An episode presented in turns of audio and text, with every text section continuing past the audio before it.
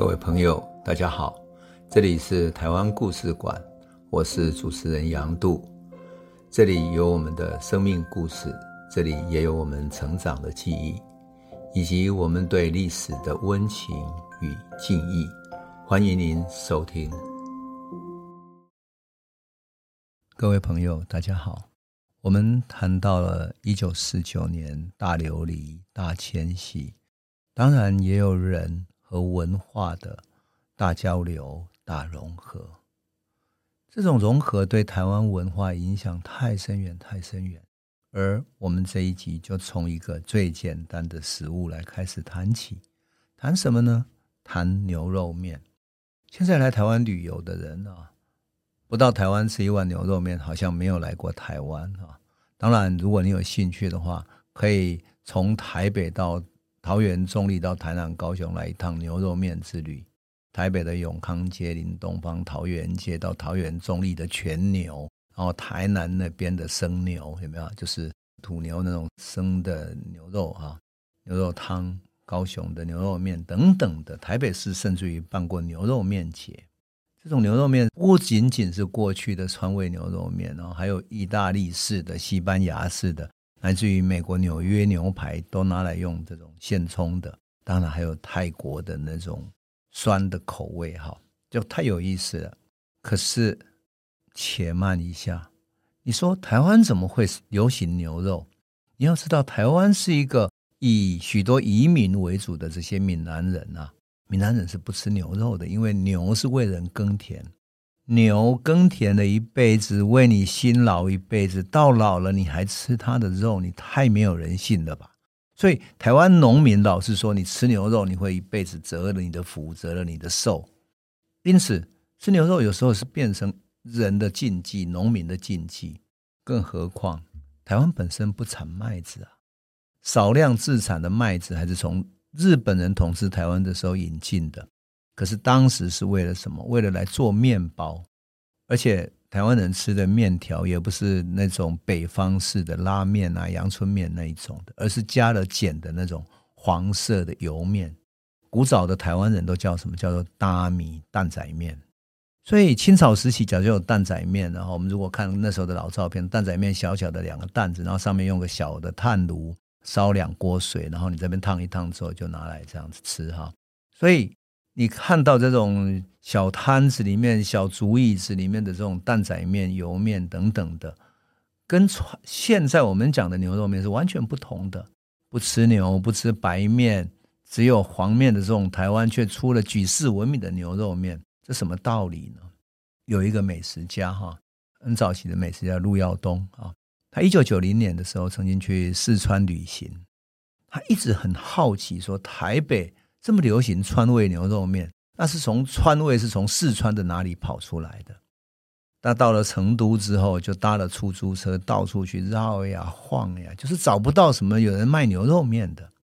最后他就吃了两盘的夫妻肺片跟一盘水饺，然后哎，后来发现有郫县的豆瓣酱。那郫县的豆瓣酱是什么呢？是可以调制小碗红汤牛肉所必备的。他就是把大块的牛肉汆烫去血水以后，用大火中火慢慢炖煮，然后佐以各种香料，所以郫县豆瓣酱所炒出来的那种红油等等哈，就是比较接近牛肉面那种色泽红亮、麻辣滚烫的这种牛肉面。所以李耀东就推断说，那个豆瓣酱的口味跟高雄冈山的豆瓣酱很相似，都是用蚕豆的豆瓣还有辣椒制成的，所以。高雄冈山又是空军眷村的所在嘛，而空军在抗战的时候是在四川啊，很多空军的那些眷属都还会讲四川话哈，因此这个豆瓣酱应该是远离家乡的空军子弟到高雄冈山之后想念家乡的口味，当然又不能还乡，所以做了这这种川味牛肉面哈，作为怀乡的一种饮食。那么如果这种炖着红汤的牛肉再佐上面条，不就是典型的川味牛肉面吗？可是呢，也有人不同意李耀东的说法。他说去高雄冈山查一查之后，冈山那里没有什么知名的牛肉面店啊，怎么会是出自冈山呢？不可能啊，这个推论不太通。可是毫无疑问的，我们必须说，从大陆来的一百二十几万人，来自全中国各地，他们口味不同，饮食习惯不同，而眷村又很有意思。眷村都是薄薄的，在过去的眷村里面，其实每一家的每一户都很窄很小。这一家这一户在做些什么事情，隔壁可能都听得到。这一家在骂小孩，小孩在哭，隔壁家在煮什么，然后他们炒锅子的声音都听得到。而且呢，前门后门相接着，因此有时候这一家做了包子就拿给另外一家吃，然后另外一家做了面条就拿给另外一家，等等的。所以眷村的小孩常常会讲一些好玩的说，说刘妈妈家的饺子，张妈妈家的狮子头，张伯伯家的豆瓣酱等等，在眷村里面共享。哦，慢慢的，眷村附近也会形形成一个小小的市集、小摊子，大家增加一些收入。就这样子变成附近的名店，延续到今天。比如说台北有一家中南饭馆，就是很典型的眷村的家常菜。它口味已经不再是任何一个省份的一个味道了。可是很有趣的，台北人只要一吃到就说就是这个，就是眷村味的。它跟本地的特色菜完全不同，就不是台湾本土的特色。可是你说它属于是江浙的吗？也不是，是卤味吗？就是山东的，也不是。可是大家就说就是眷村菜，多么微妙哈！所以一九四九年为台湾带来其实是全中国各地的人，然后带着各自的家乡风味，互相交融、互相影响，创造出一种多元的饮食文化。像卢耀东写过福州干拌面的鱼丸汤，就变成台北小南门附近的一个名店。啊，那个。面呢也很简单，也不做什么其他的太多佐料。可是呢，他叫它傻瓜面。还有比如说哈，张大千最爱吃是永和豆浆的烧饼油条。台湾人怎么会吃烧饼油条呢？台湾一般来讲都是喝粥的嘛。所以他们是来台的老兵退伍之后一起创业的，开出来的店。那种刚刚烤出来的烧饼夹着鲜炸的油条，两种酥脆结合在一起，然后。烧饼是有点干干的，可是油条又有一点油，所以就不干涩，配合着新鲜豆浆，真的很美味哈。我有一个大企业家的朋友，他很有趣。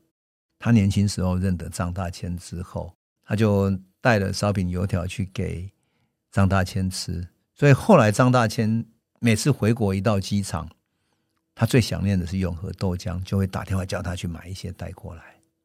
哇，他也知道张大千有这个嗜好，所以每天早上就带着烧饼油条去给他，有空就请他画一个画，然后买下来收藏。当然，它的价格就比较便宜，所以他有几十张张大千的画，还有张大千为他的母亲过世时候所画的观音。现在他用烧饼油条换来的这些画刻都是无价之宝啊！多么有意思的一个时代哈！现在张大千的拍卖价比毕卡索还高呢。我讲的其实是讲战争烽火里面幸存下来的世代，真的能在台湾落脚已经很不容易了。那个时候，台湾有八百七十九个眷村，大概四十七万人左右在眷村里面，你就可以想见对台湾的饮食造成多大的影响。当然，这中间最大的一个影响，面临的是美元。国民政府来的时候经济穷困，那美元来的时候呢？他并不是用全部用金钱送来的，他送了军备、武器、旧的衣服、食物等等。所以，我们看老照片里面还有很多美军的旧衣物，然后堆成一堆，然后在乡村去发放。可当时美国正在盛产麦子，所以他面粉多的吃不完，怎么办呢？就推给台湾作为食物的援助。那当时美元的物资里面有面粉、脱脂奶粉、食用油等等等等的。那到什么地方去发放呢？结果他们到各地的教堂去发放。所以，像我小的时候啊，那些发放面粉啊、食物的这些教堂，我们都不叫它是教堂啊什么，我们叫它什么？你知道吗？叫它亚苏庙，就是耶稣庙。为什么呢？因为他们是教堂，就像台湾人的庙一样。那么你去教堂参加礼拜就可以发放，有的时候可以发放一包面粉。可是有的时候呢，你要带着一个小小的脸盆，然后他用一个大的桶子，好几个，嗯，一个那种大杯子的这种面粉倒到你的桶子里面去。很有意思的是，当时装面粉的袋子哈是纯棉纸做的，然后纯棉纸做的，台湾人叫它卡冻，就是 cotton 哈，就是用棉做的。那么台湾人在用完面粉之后，舍不得丢掉那个面粉，就把那个面粉袋子的这个棉布洗一洗啊，改一改，做成四方形的内裤。那因为裤子的正中央难免写着中美合作，就是那种面粉的袋子上面用来写的字，就是中美合作净重二十二公斤。所以你就看到那个年代的小孩子哈，穿一条四角裤，然后上面写“哎呀”，前面写着中美合作，然后屁股上写着净重二十二公斤。多么滑稽的一个时代哈，就是这样子。一九六零年代，美元的物资陆陆续续进来了，而美国的小麦啊、黄豆啦、大豆等等的哈，这些大宗物资也陆陆续续进来，它它整个改变了台湾人的饮食习惯，它也培养了未来的消费者。有一个说法说，美国本来在日本进行实验性的推广。美国跟日本宣传说，因为美国人长得比日本人高大，是因为东方人吃米食没有营养，不像面粉有各种维生素，有助于长高。所以美国人吃的是面粉，喝的是牛奶。日本人要改变体质的话，要改变习惯。那一段时间里面，日本的小学里面推行营养午餐，让学童吃面包、喝牛奶，再佐以其他食物，要改变日本体质。等到日本都接受了，台湾接受就很容易了。所以很多小学在以前哈，他会早晨学校会冲一大桶的牛奶，用美国的奶粉冲一大桶牛奶，然后让小朋友一个人去喝一杯，很有意思哈。这就是那样的一种时代。一九五零年韩战之后，台湾开始安定下来的一个时代，牛肉面会成为台湾美食。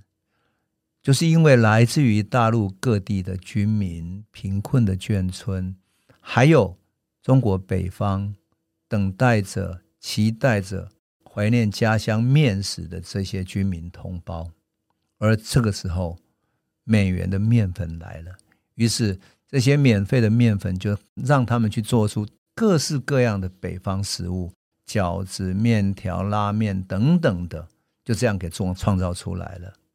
而台湾牛肉面就是这样创造出来的。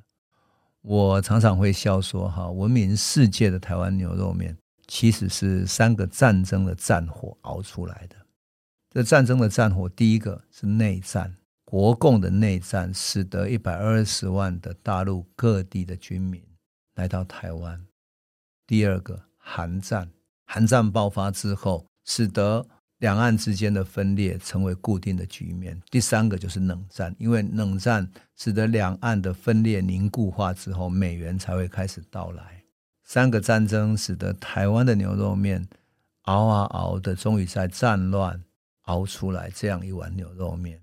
战乱啊，眷村啊，怀乡啊，美元啊，挣扎生存的许许多多的容颜。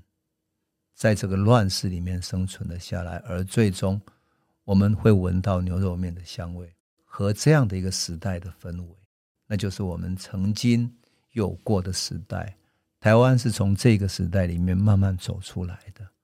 当然，美元也不仅仅是面粉，因为美国还带来了各种经济上的支撑。哈，它不但提供大量的生活资料，还培养了一些人才，哈，在台湾发展的工业、电力、交通运输等等的基础设施，而这些材料，特别是现代性的工业、电力等等这些材料，都有待于美国技术上的援助。所以，美元在整个的计划里面可以分为三大类，哈。第一类是计划型的经济，那么这个国民政府必须写出计划来，去跟美国申请。比如说铁路、公路、电力、水利、机器设备等等这些基础设施。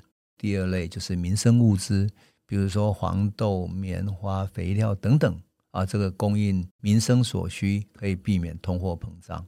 第三类是技术援助，他就派遣台湾相关的人才去美国受训，或者由外国技术人员来台湾协助来发展工业。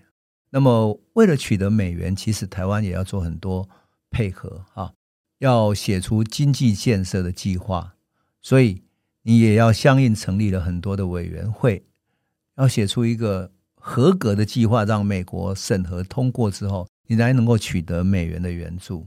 因此，台湾成立的这些呃委员会，包含了美元运用委员会、经济安定委员会、工业委员会等等的，他要跟美国派来监督美元运用的各种专家一起开会讨论做计划。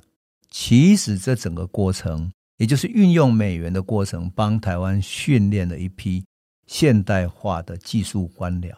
无论就经济安定、就工业、就美元的运用等等的。这些技术官僚就从这里训练出来的。